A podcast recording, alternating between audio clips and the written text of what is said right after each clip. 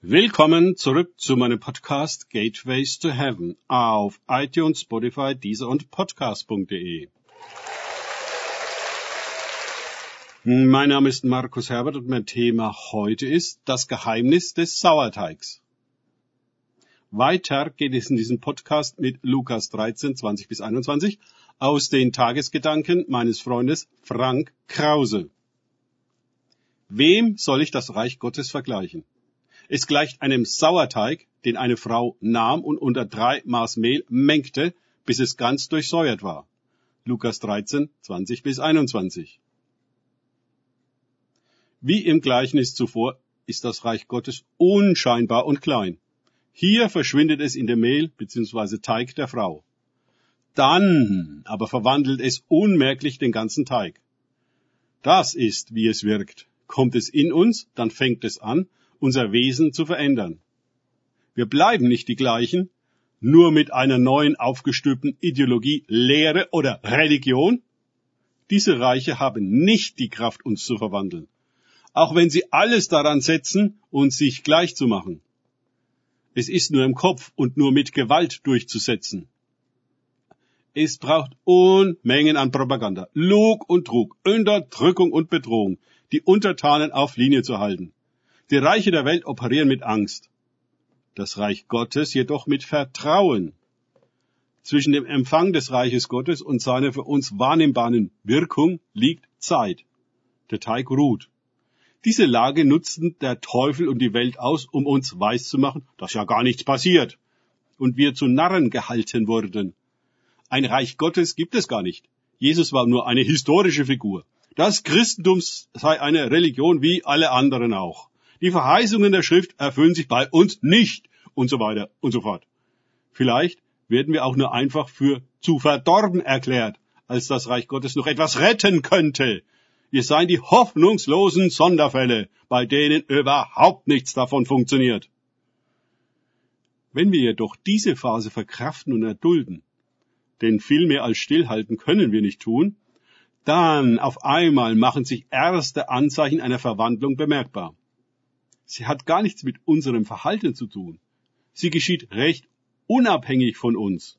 Dadurch merken wir schließlich beweiskräftig, dass es nicht wir selbst sind, die sich da etwas einbilden oder schönreden. Das ist dann ein glücklicher Moment. Wir werden Menschen. Das Unmenschliche, Unwirkliche, Ungöttliche wird aus jeder Phase unseres Seins herausgeholt. Nichts, aber auch gar nichts bleibt, wie es war. Die Verwandlung ist ganzheitlich und umfassend.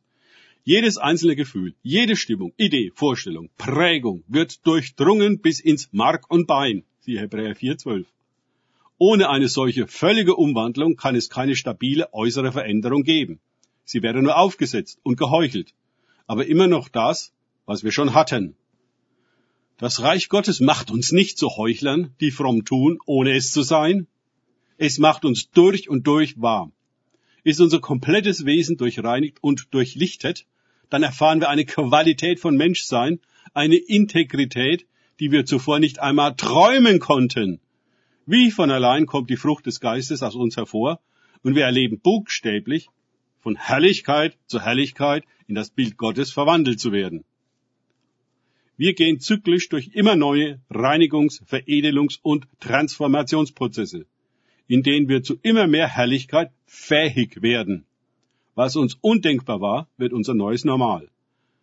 Ab einem bestimmten Maß an Herrlichkeit, das in und auf uns bleiben kann, weil wir dafür kompatibel geworden sind, ist es kaum möglich, dass Menschen, mit denen wir zu tun haben und auch Situationen, in denen wir stehen, das Reich Gottes nicht zu erleben, denn es ist stark in uns geworden und wirkt mächtig durch uns zum Heil unserer Umgebung